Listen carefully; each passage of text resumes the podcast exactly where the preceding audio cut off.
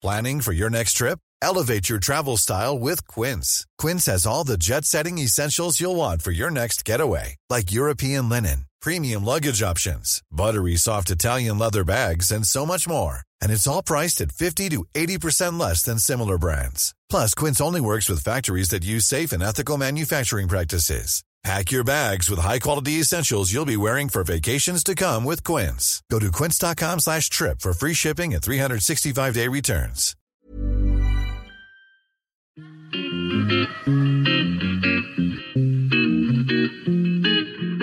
Salut les gars, je suis Anne-Laure Baratin et vous écoutez le podcast Genre de fille. Chaque semaine, je reçois une fille unique en son genre pour parler sans tabou de mission de vie, de galère, de déclic ou non, de féminin, de maternité ou pas, tout ça, tout ça. Par leur parcours, leur engagement et leur choix de vie, elles m'ont bluffé et j'ai à cœur de vous les faire découvrir. Je sais qu'elles vous inspireront. J'espère maintenant que leur parole vous permettra d'avancer, de choisir, de décider. Et maintenant, place à l'épisode du jour. Bonne écoute Cet épisode a été rendu possible grâce à Baratin, etc. Baratin, etc., c'est l'agence de création éditoriale qui accompagne les entreprises engagées s'adressant aux femmes et ayant à cœur de traiter leurs problématiques. Aujourd'hui, je reçois Marion Forveille. Je ne connais pas personnellement Marion. Elle m'a contactée alors que je venais de lancer Genre de fille et que je lançais un appel aux femmes qui voulaient se faire entendre. J'ai trouvé son message intéressant, je vous le lis en partie. Je ne sais pas si mon histoire t'intéressera, mais je me suis lancée dans la maternité en solo via une PMA au Danemark et je suis actuellement enceinte de 8 mois d'une petite fille.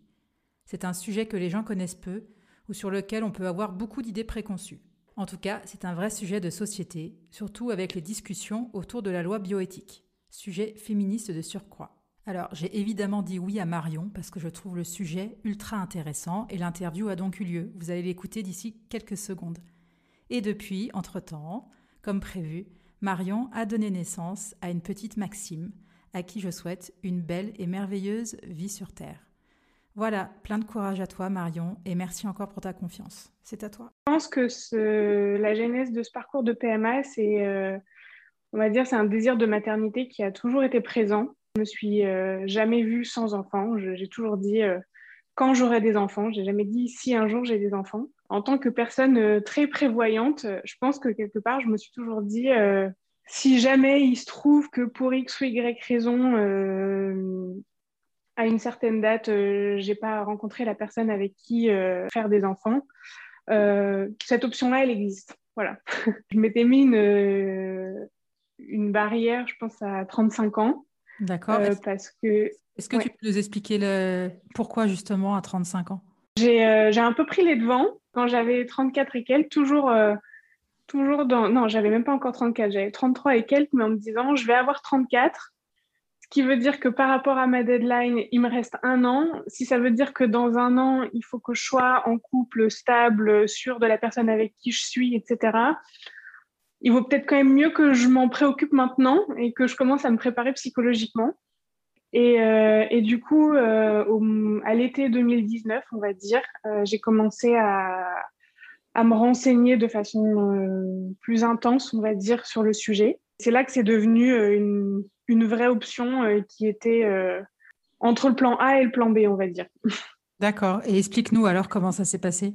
Alors, dans un premier temps, euh, je me suis renseignée en, essayant de trouver des témoignages euh, sur Internet, à la fois en vidéo, en podcast. Euh, j'ai lu des livres. Il y a, il y a notamment un bouquin que j'ai lu qui s'appelle PMA pour mon amour, qui a été rédigé par une, une journaliste qui s'appelle Olivia Knittel. D'accord. Qui, qui, qui, parle beaucoup de ça. Donc ça, c'était une première phase. Et puis, c'est aussi une phase où j'ai commencé à en parler à mon entourage en disant que voilà, ça pouvait euh, potentiellement être dans mes projets euh, à moyen terme. Donc ça, c'était sur toute la fin d'année 2019. Et puis en fait, euh, pendant le premier confinement, j'étais donc moi, je suis allée me confiner en dehors de Paris chez ma mère. D'accord. Et là, j'ai continué mes recherches et je suis tombée sur un, un groupe Facebook qui s'appelle MAM en solo, enfin MAM apostrophe en plus loin solo qui est euh, qui découle en fait d'une association euh, qui milite pour euh, la PMA pour toutes et plus précisément pour la PMA pour les femmes célibataires, et où j'ai découvert une mine d'informations absolument extraordinaire, une communauté de femmes extraordinaire aussi, et en fait qui m'a donné toutes les infos pratiques pour me lancer. Et c'est ça qui a fait le déclic où tu t'es dit, allez, j'y vais, c'est parti? Ouais, je dirais que c'était ça. J'étais tellement à fond dedans, en fait, que ouais, j'avais mis, j'avais mis le doigt dedans et quelque part, euh, je me suis dit, bon, ben, t'as pas de raison de pas te lancer maintenant, en fait. T'auras, à l'époque, du coup, j'avais 34 euh, ans et demi, on va dire. Euh, je voyais pas ce que je ferais à attendre 5 ou 6 mois de plus. J'étais prête, j'étais prête, en fait. Donc, donc je me suis lancée. Et donc, tu as regardé directement pour une solution à l'étranger?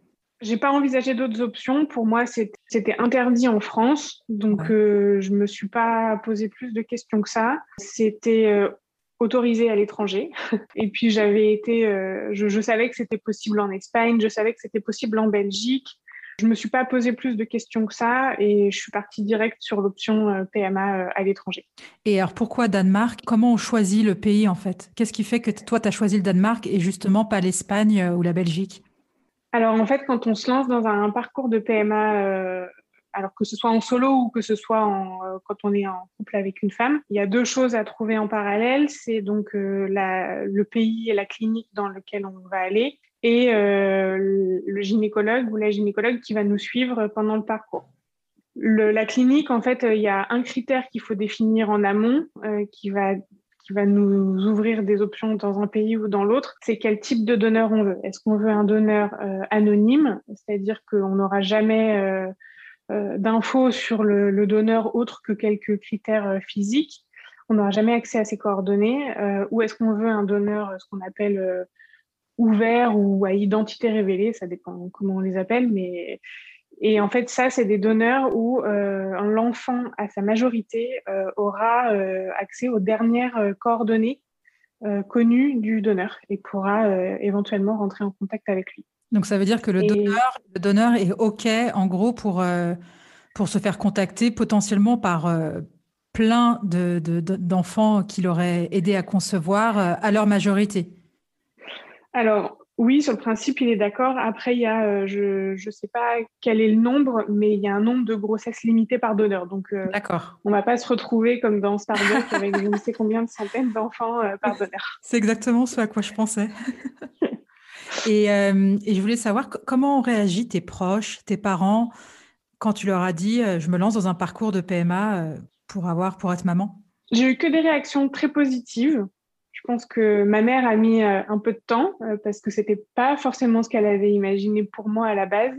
D'accord. Mais euh, je pense que c'était plus lié à certaines peurs en fait de de savoir que j'allais élever un enfant toute seule et et elle-même sachant que c'était pas forcément facile donc donc je pense que c'était lié à ça mais j'ai toujours tous mes proches m'ont manifesté leur soutien des dès le moment où je leur ai annoncé que c'était euh, un projet que j'avais. Et, étant quelqu'un de très indépendante, euh, qui prend les choses en main, euh, etc., il y en a beaucoup qui m'ont dit Ça m'étonne pas tellement de toi. donc, donc voilà, moi j'ai de la chance, j'ai eu un environnement extrêmement, extrêmement bienveillant et même jusqu'à mes grands-parents qui sont âgés j'ai toujours été euh, très bien soutenue euh, dans, cette démarche. c'est super. Ils te soutiennent dans, ton choix et dans ta décision à 100%. Complètement, oui. Et donc, quand tu as décidé euh, de faire ça au Danemark, comment ça s'est passé? Tu as fait des, allers-retours au Danemark, enfin le, côté pratique? Alors, la première étape, donc je disais, il faut d'abord trouver un gynécologue qui accepte de nous suivre parce que dans un premier temps, il faut faire un bilan de fertilité qui permet de savoir, de définir quel, quel protocole en fait on, va utiliser? Est-ce qu'on va utiliser euh, l'insémination qui est le, le, plus simple en fait? Euh, Est-ce qu'on va passer par une FIV? Donc là, c'est tout de suite beaucoup plus lourd. Euh, ou encore, est-ce que même la FIV, c'est pas envisageable? Et est-ce que là, il faut qu'on parte sur des, des, protocoles type double don ou don d'embryon? Donc là, c'est-à-dire que c'est même pas juste un don de sperme, c'est que bénéficie des ovocytes d'une autre femme. Comme si tu étais une mère porteuse, sauf que tu gardes l'enfant. Ouais, alors moi, j'aime pas trop le, le, terme de mère porteuse, mais euh, oui, en fait, euh, on, porte un, on transfère un embryon et du coup, on n'a pas de, lien génétique euh, avec notre enfant. D'accord. Donc, d'abord, le gynécologue qui fait le bilan de fertilité. moi, j'ai eu de la chance, ça s'est fait en trois semaines. En trois semaines, j'avais tous les résultats. Tu as trouvé facilement quelqu'un qui acceptait de te suivre?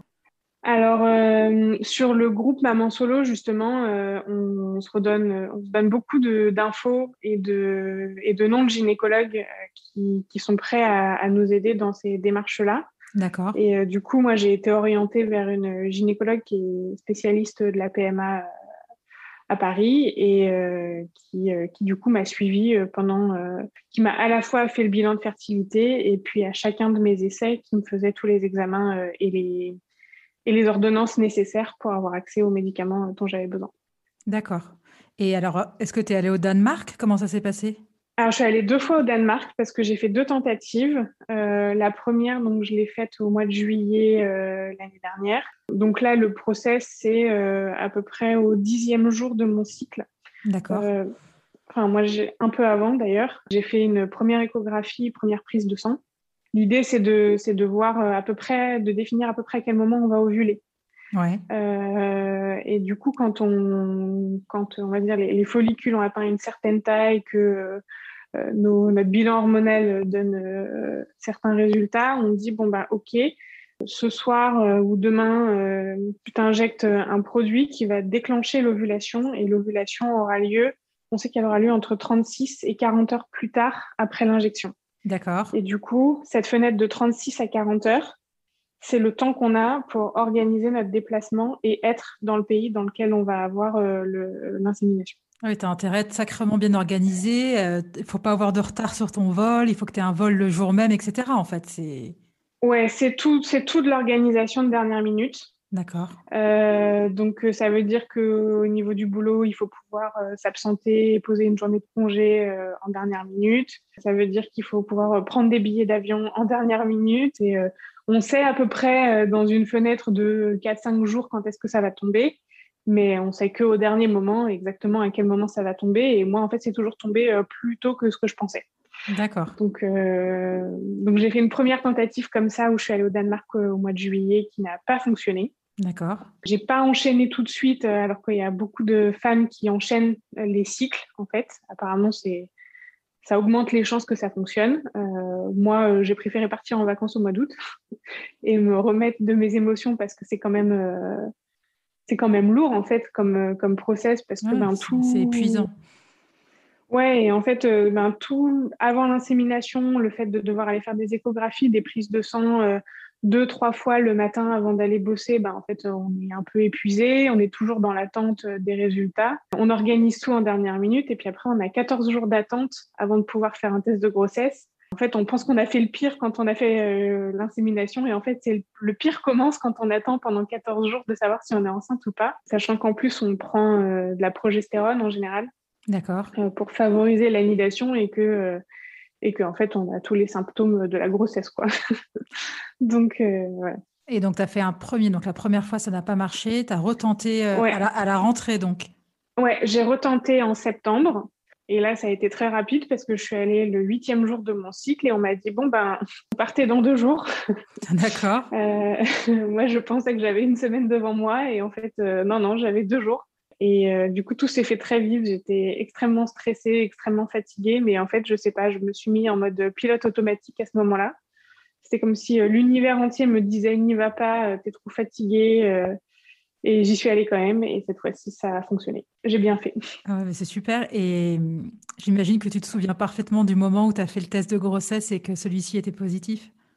Oui, tout à fait. J'étais allée passer quatre jours chez une amie euh, dans le sud-ouest. Je me souviens, il avait fait que pleuvoir euh, les trois premiers jours. Et le dimanche matin, euh, c'était le treizième jour, alors que normalement, on nous demande d'attendre 14 jours. J'ai craqué, j'ai fait un test de grossesse. Ouais. Et il était positif. Et, et en fait, ce jour-là, il faisait super beau. On est allé se promener sur la plage et c'était une super belle journée. Donc, ouais, je m'en souviendrai longtemps de cette journée. Et est-ce que ça te fait peur d'être mère célibataire, tout, tout du moins au début. Et est-ce que tu penses qu'on peut se préparer à ça? Non, ça ne me fait pas peur. Parce que déjà, je, suis, je, sais que je suis très bien entourée. j'ai ma mère qui va venir très rapidement. j'ai j'ai mobilisé plein de monde autour de moi, mes amis qui habitent pas loin. Enfin, j'ai dit à tout le monde que j'allais avoir besoin d'aide. D'accord. Donc, je pense que le message est plutôt bien passé. Et puis, j'ai prévu d'aller faire mon congé maternité dans ma famille, justement pour ne pas être toute seule et pas tellement pour s'occuper de mon bébé avec moi, mais pour être soulagée sur toute la partie, on va dire, euh, bah, gestion du quotidien, logistique, etc. Et comme ça, je vais pouvoir euh, me consacrer à, mon bébé les premières semaines. Et du coup, ça me, ça me tranquillise. Et je pense que la clé, c'est d'être euh, d'être bien entourée et de ne pas hésiter à, à, dire qu'on va avoir besoin d'aide. Ouais, exactement. je suis complètement d'accord. pas toujours ce qui n'est pas toujours euh, facile au début. J'ai mis un peu de temps avant d'oser. Et en fait, euh, depuis que j'ai osé, euh, déjà, j'ai remarqué que les propositions d'aide viennent encore plus spontanément. Et voilà, donc je suis parfaitement sereine sur la façon dont ça va se passer. J'ai suffisamment d'inconnus sur, sur ce que le postpartum va donner. donc au moins, la partie soutien logistique, elle, est, elle est organisée. Quoi. Et mmh, on en a un peu discuté ensemble euh, au téléphone toutes les deux. Et on, tu m'as notamment parlé des dérives, du fait que la loi bioéthique ne passe pas encore en France. Est-ce que tu peux nous expliquer? Pour moi, c'est un vrai sujet que cette loi ne soit pas encore passée. Alors, euh, je croise les doigts pour qu'elle passe. Elle est censée passer à l'été. Le problème, c'est qu'aujourd'hui, euh, si on veut faire les choses entre guillemets correctement, il faut aller à l'étranger, que ça coûte très cher euh, une insémination, en moyenne, c'est 1500 euros. Euh, sans compter, euh, sans, compter les, les, billets d'avion et toute la logistique inhérente, j'imagine. Oui, c'est ça. Enfin, ça dépend des pays. La Belgique, c'est moins cher. L'Espagne, c'est plus cher, mais en moyenne, c'est entre 1000 et 1500 euros. La FIV, on est plutôt aux alentours de 6000 euros. D'accord. Et puis, s'il y a plusieurs embryons et qu'on fait des transferts derrière, ben, c'est entre 1000 et 2000 euros le transfert supplémentaire. D'accord. Et si jamais on part sur des doubles dons, euh, là, on avoisine les 8, les 8 000 euros. Quoi. Donc tout le monde ne peut pas se le permettre. Et, euh, et puis tout le monde ne peut pas non plus se permettre de bah, partir du jour au lendemain au Danemark, en Espagne euh, ou en Belgique. Il y en a qui, qui trouvent des, des, alternatives qui peuvent être dangereuses à certains égards. Il y a une des alternatives qui consiste à à trouver un gynécologue qui accepte de pratiquer les inséminations à son cabinet. Donc en fait là, euh, on achète euh, le sperme sur le site de la banque de sperme, on le fait livrer chez un, chez un chez le gynécologue et euh, c'est lui qui réalise l'insémination à son cabinet. Mais attends, le, sperme que tu achètes sur la banque de sperme, c'est-à-dire que c'est en France que tu fais ça? Enfin, je veux dire, bah, toi, tu, tu, peux acheter du. moi, je peux acheter une gamète comme ça, enfin des gamètes sur un site. Alors, euh, oui et non. Tu peux les acheter. En revanche, ils ne peuvent être livrés que chez certains professionnels de santé. D'accord. tu ne peux pas te faire livrer en tant que particulier. D'accord, mais alors, si c'est pas autorisé, je euh, je comprends pas en fait, parce que la loi, enfin, c'est interdit en France de faire ça, mais c'est en fait, il y a une énorme hypocrisie, puisqu'en fait, euh, c'est complètement déjà pratiqué, et en plus, ça veut dire que quelle serait la raison que des, que des, euh, des gynécos reçoivent en fait euh, euh, ces, dons de sperme à leur cabinet? Alors, je ne sais pas exactement comment. C'est des banques de sperme qui ne sont pas françaises, elles sont danoises. Hein, D'accord. Mais en tout cas, à une, à, une, époque, on pouvait même en tant que particulier les recevoir. Maintenant, c'est plus le cas. Euh, et il n'y a que certains professionnels de santé, euh, les banques de sperme acceptent d'envoyer euh, à certains professionnels de santé, mais je pense que c'est complètement en dehors du radar, de la loi française. Oui, et c'est ce que tu m'expliquais aussi au téléphone, c'est que sous couvert de militantisme, tu as quand même certains gynécos, notamment à Paris, qui te proposent de faire une PMA, enfin, oui, une PMA en tant que que mère euh, célibataire et en fait qui te demande du cash euh, derrière pour pouvoir euh, réaliser, pour faire l'opération. en fait, en fait, il y a un certain nombre de gynécos qui le font vraiment par militantisme et qui sont. enfin, je, je, veux surtout pas taper sur mettre tout le monde dans le même sac et, Et, taper sur tous les gynécologues parce qu'on est quand même bien content qu'ils soient là. Mais c'est vrai que une des dérives, c'est que certains demandent des montants en, liquide qui peuvent être importants et qui ne sont pas remboursés par la sécurité sociale parce qu'ils ne sont pas déclarés. sous couvert du risque qui est pris. Et puis surtout, moi, je trouve que au-delà de, aspect de cet aspect économie parallèle, on va dire, c'est que tous ne sont pas spécialistes PMA et que du coup, le suivi est très aléatoire et que du coup, ça peut donner des protocoles euh, qui, de PMA qui ne sont pas maîtrisés et donc euh, on peut se retrouver avec des filles qui font des inséminations avec euh, deux, trois, quatre follicules et là on prend un risque important de grossesse, j'allais dire gémellaire, mais c'est parfois c'est même plus que gémellaire. euh, oui, tu te retrouves avec des triplés en fait, c'est ça. Ouais, des triplés, voilà, entre autres. et je sais que c'est arrivé, enfin c'est arrivé plusieurs fois dans les personnes que j'ai pu côtoyer, donc euh, je sais que ça existe, c'est pas juste un mythe. Euh, et c'est très compliqué à gérer derrière. Et puis au-delà de ça, euh, si le suivi n'est pas suffisant, qu'il n'y a pas suffisamment d'échographie, suffisamment de prise de sang, en fait, bah, tu as 9 chances sur 10 de taper à côté au niveau du timing de l'insémination. Et en fait, bah, au lieu d'en faire deux, t'en fais cinq, quoi, ou t'en fais six. Donc c'est de l'argent que tu mets par les fenêtres. Ça, c'est une des, une des dérives. Et puis après, il y a aussi, euh, alors là, on est encore dans un autre domaine, mais l'insémination artisanale, euh, où euh, ben là, c'est 100% gratuit. Ouais, c'est quand tu fais ça chez toi, en fait. Exactement. Tu trouves un donneur, alors soit c'est quelqu'un que tu connais, soit c'est des donneurs que tu trouves sur Internet. qui, qui, qui, se proposent généreusement pour donner leur sperme. Et donc là, ben, tu fais ton insémination à la maison avec euh, le, mec qui se masturbe dans son coin, qui te donne son sperme, et toi, avec du, matériel acheté sur euh, Internet et des tutos YouTube, et ben, tu te fais ton insémination euh, tranquille à la maison. quoi. D'accord. Et ça, c'est dangereux à plein d'égards parce que ben, déjà, tout ce qui est lié au MST, euh, ben, c'est pas du tout contrôlé pareil que quand euh, tu le fais euh, de façon officielle avec un donneur qui, a été ultra contrôlé. Le deuxième risque, il est juridique parce qu'en fait, là, pour le coup, si jamais ça lui chante, le mec en question, il peut décider d'aller reconnaître l'enfant et comme ben, c'est le géniteur, et ben, en fait, la filiation peut être établie et il peut avoir des droits sur l'enfant. D'accord quand bien même euh, tu as balisé avec un contrat, euh, ça vaut rien en fait. Le plus gros des risques qui, arrive le plus souvent, c'est que très souvent, euh, enfin très souvent, ça, peut arriver que, que la personne te demande finalement d'avoir un rapport sexuel plutôt que de le faire, on va dire, de façon semi-médicale. Quoi. Oui, je vois ce que tu veux dire. D'accord. Par rapport à la préservation des ovocytes, en fait, ce que tu m'expliquais, c'est que c'était pas possible pour les femmes, mais que c'était OK pour les hommes. En fait, aujourd'hui, euh, quand on est une femme, si on veut euh, congeler ses ovocytes, il faut nécessairement euh, avoir un problème médical type endométriose à un certain stade, par exemple. D'accord. et à partir de là, on peut congeler ses ovocytes. Alors, on peut les congeler. pour l'instant, en tant que femme célibataire, on peut rien en faire, mais en tout cas, si on souhaite utiliser plus tard dans le cadre d'une PMA en couple, c'est possible. Mais voilà, il y a ce critère médical ça, ça fait partie des propositions de la loi, euh, de la loi hein, donc euh, j'espère que ça va passer. Euh, pour les hommes, avec une ordonnance, ils peuvent aller, faire congeler leur sperme sans avoir de problème médical. quoi. D'accord, donc il y a quand même une totale injustice à ce niveau-là. c'est de la discrimination en fait euh, dans un sens, oui. D'accord. Tu m'as parlé aussi euh, le fait qu'il manque, il n'y a pas de campagne de sensibilisation par rapport aux dons de gamètes. Est-ce que tu peux nous, expliquer?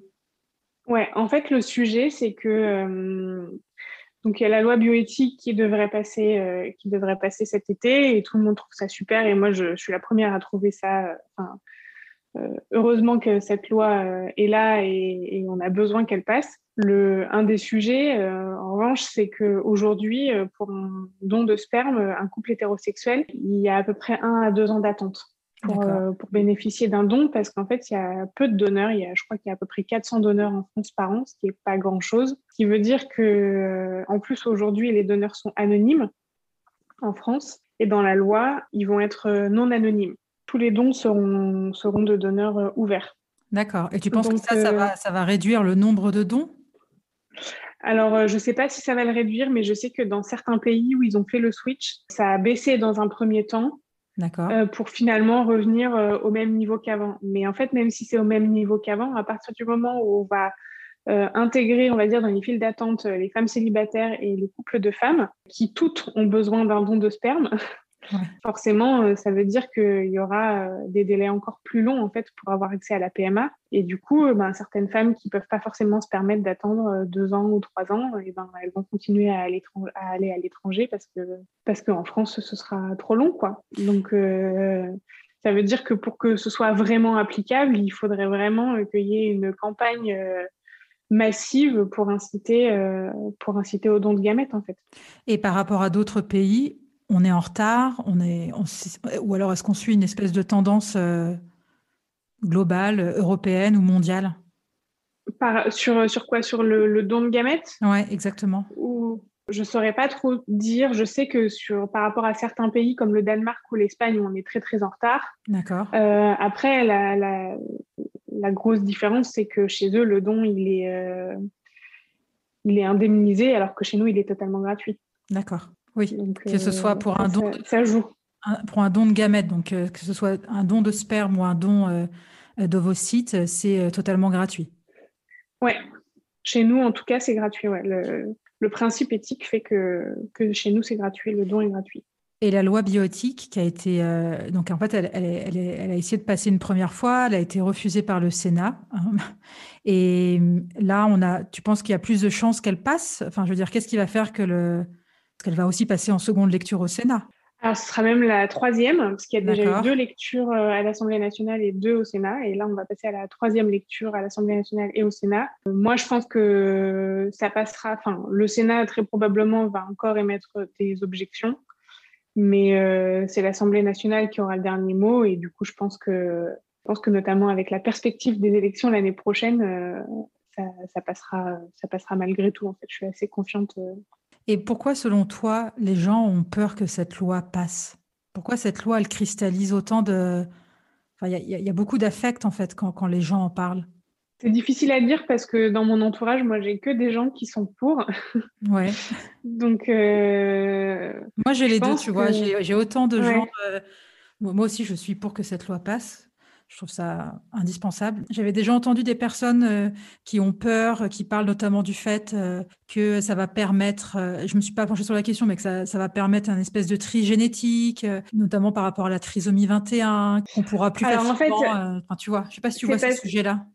C'est parce qu'il y, a plus, il y a plusieurs choses en fait dans, dans cette loi. Là, on parle de l'accès à la PMA euh, pour, euh, pour les femmes célibataires et les couples de femmes, mais euh, la vérité, c'est aussi que la PMA en France aujourd'hui, elle est moins performante que la PMA dans d'autres pays.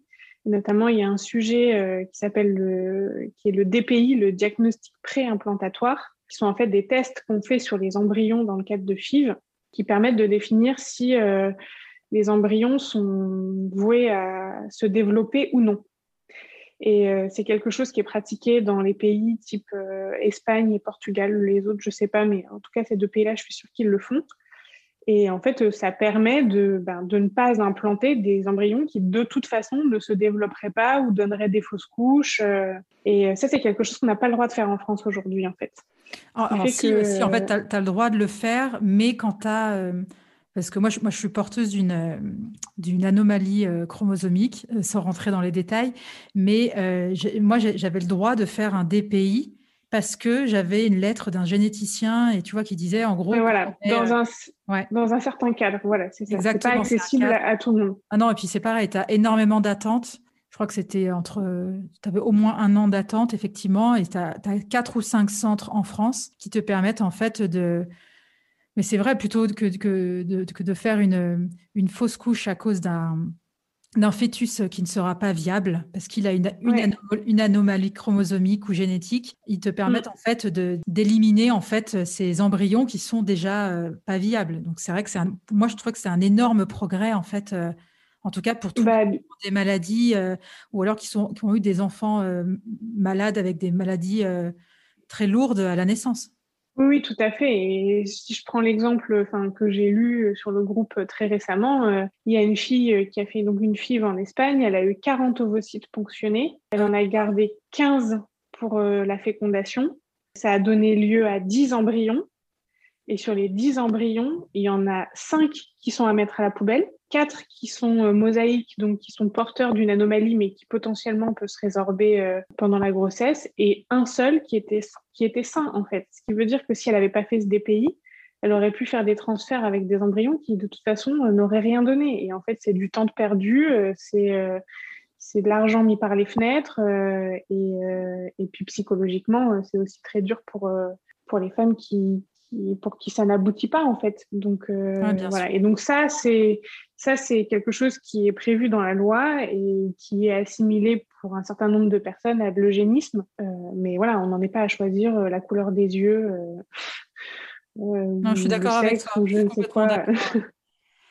non, mais c'est intéressant, tu vois, de d'en parler et aussi je suis d'accord avec toi on n'en est pas à choisir la couleur des yeux ou ou à se dire je veux ou choisir le sexe de ton enfant ça n'a rien à voir c'est que ça permet de d'avoir des grossesses euh, beaucoup plus euh, sereines euh, avec des embryons qui sont viables ce qui est quand même ce qui devrait être la base en fait pour toute femme qui entame un processus de PMA et je pense que le deuxième point qui peut cristalliser un certain nombre de choses c'est c'est qu'il y en a beaucoup qui partent du principe que si on ouvre la PMA à toutes les femmes ben, quid des hommes et donc quid de la GPA en fait. Et ça, je pense que ça pose question à un certain nombre de, gens et que, et que c'est aussi ce qui peut bloquer un peu. C'est bah, si on donne la PMA à toutes les femmes, du coup, c'est la porte ouverte à la GPA. Et tant, euh, je pense qu'il y a beaucoup de gens qui sont pour la PMA pour toutes, mais qui sont pas trop pour la GPA. En quoi cette aventure de la PMA, ça a pour toi changé tes convictions ou ton regard sur la famille? Sur la famille, euh, alors moi, je, suis issue d'une famille, euh, on va dire, multi-recomposée. D'accord. Donc, euh, la famille, papa, maman, toute la vie avec les enfants, ça, fait longtemps que je sais que c'est pas la réalité de tout le monde et qu'on peut très bien le vivre. Ça m'a ouvert les yeux sur le fait que bah, qu'une famille, c'est, ça a plein, plein de formes. Je pense que je le savais déjà, mais ça me le, ça me le, ça me le met vraiment en pleine, en pleine face, quoi. D'accord. Et puis je pense que bah, typiquement sur cette question de GPA, euh, je pense que très longtemps je me suis dit euh, jamais de la vie, je suis contre, euh, on marchande pas le corps des femmes, etc. Aujourd'hui, je peux te dire que je suis pas du tout aussi tranchée sur la question. Moi, parce que j'ai un corps de femme, on me donne accès à la maternité même si je suis célibataire, est-ce que le désir d'enfant d'un homme, il est moins légitime que le mien, en fait? Et euh, pourquoi est-ce que lui ne pourrait pas euh, avoir accès à, à, son désir de parentalité aussi? Euh, Après, ça pose des questions, on va dire, un peu philosophiques sur est-ce qu'il y a un droit à l'enfant ou pas? Ouais, complètement. Et où là, je suis pas vraiment en mesure de répondre, en fait.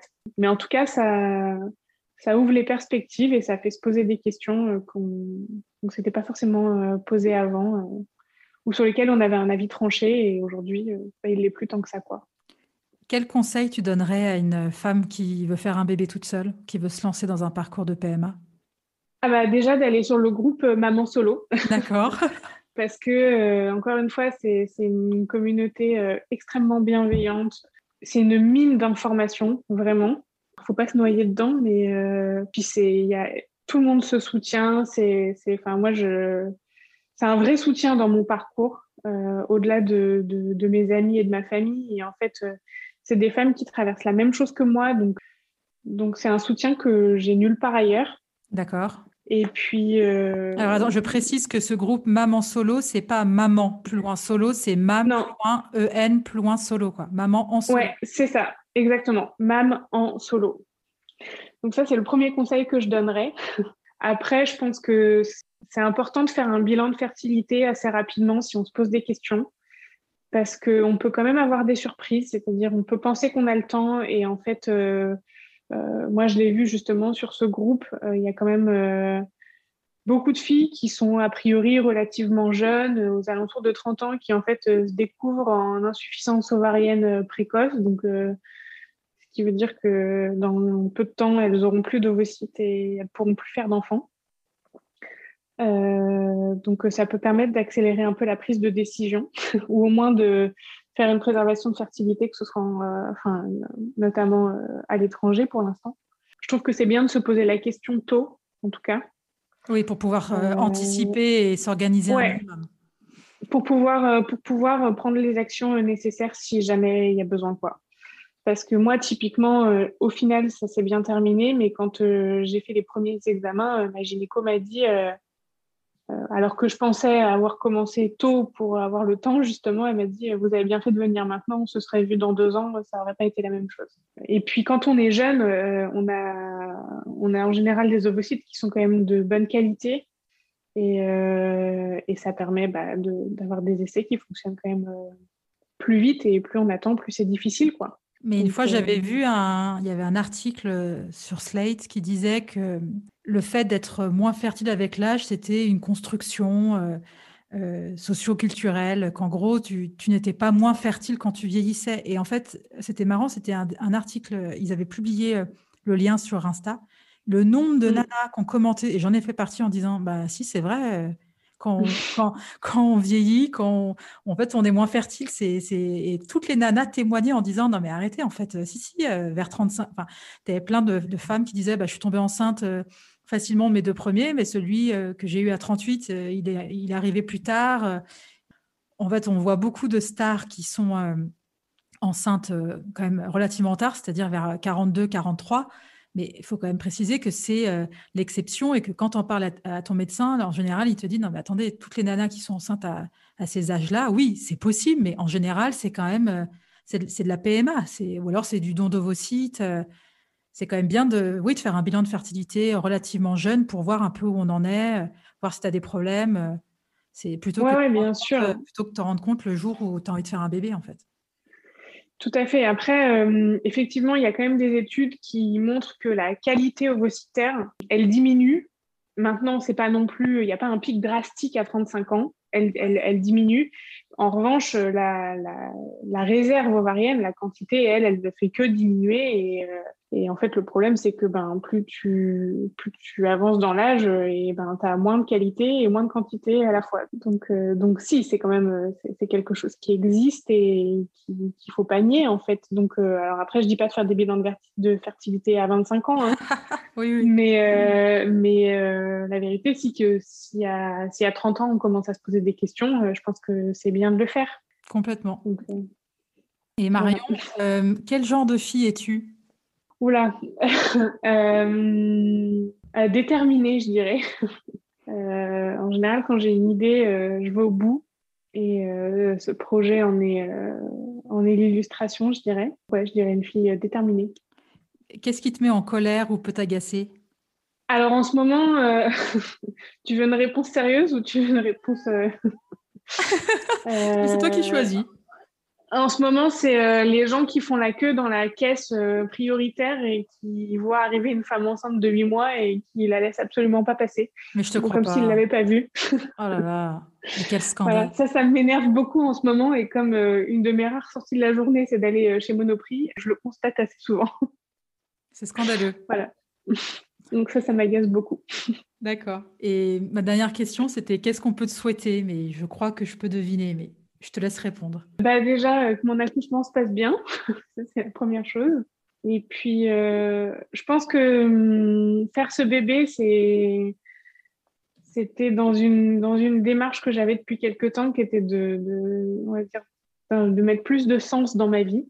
Et je me rends compte que ça marche vraiment parce que je, suis euh, très, très heureuse dans, dans ce projet. Et donc, c'est peut-être de, bah, de continuer à, injecter du sens dans ma vie et dans d'autres aspects que la vie euh, personnelle peut-être. Mais c'est un beau projet. Moi, je te souhaite un super accouchement dans la mesure du possible et une belle arrivée euh, de ta petite fille euh, avec toi et entourée par ta famille. Merci Marion. Merci à toi, c'était chouette de te parler. Merci d'avoir écouté cet épisode, j'espère qu'il vous a plu. Si c'est le cas, partagez-le autour de vous et sur les réseaux sociaux. N'hésitez pas non plus à laisser un avis positif à propos de Genre de Filles sur vos applications de podcast. Pour ne rien manquer de Genre de Filles, suivez-moi à Anne-Laure Baratin sur Instagram. Si vous avez des compliments, des critiques ou des réflexions, n'hésitez pas. Merci à Marvin Marchand pour la musique du générique. Bonne semaine et à très vite. Salut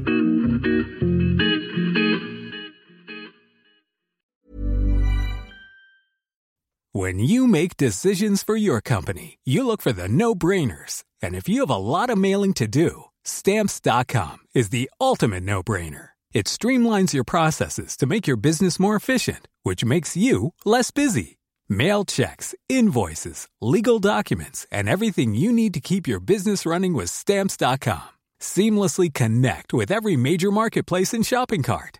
Schedule package pickups and see your cheapest and fastest shipping options from different carriers with rates up to 89% off USPS and UPS rates. And with the Stamps.com mobile app, you can take care of mailing and shipping wherever you are. Make the same no-brainer decision as over 1 million other businesses with Stamps.com. Sign up with Code PROGRAM for a four-week trial, plus free postage and a free digital scale. No long-term commitments or contracts. That's Stamps.com. Code PROGRAM.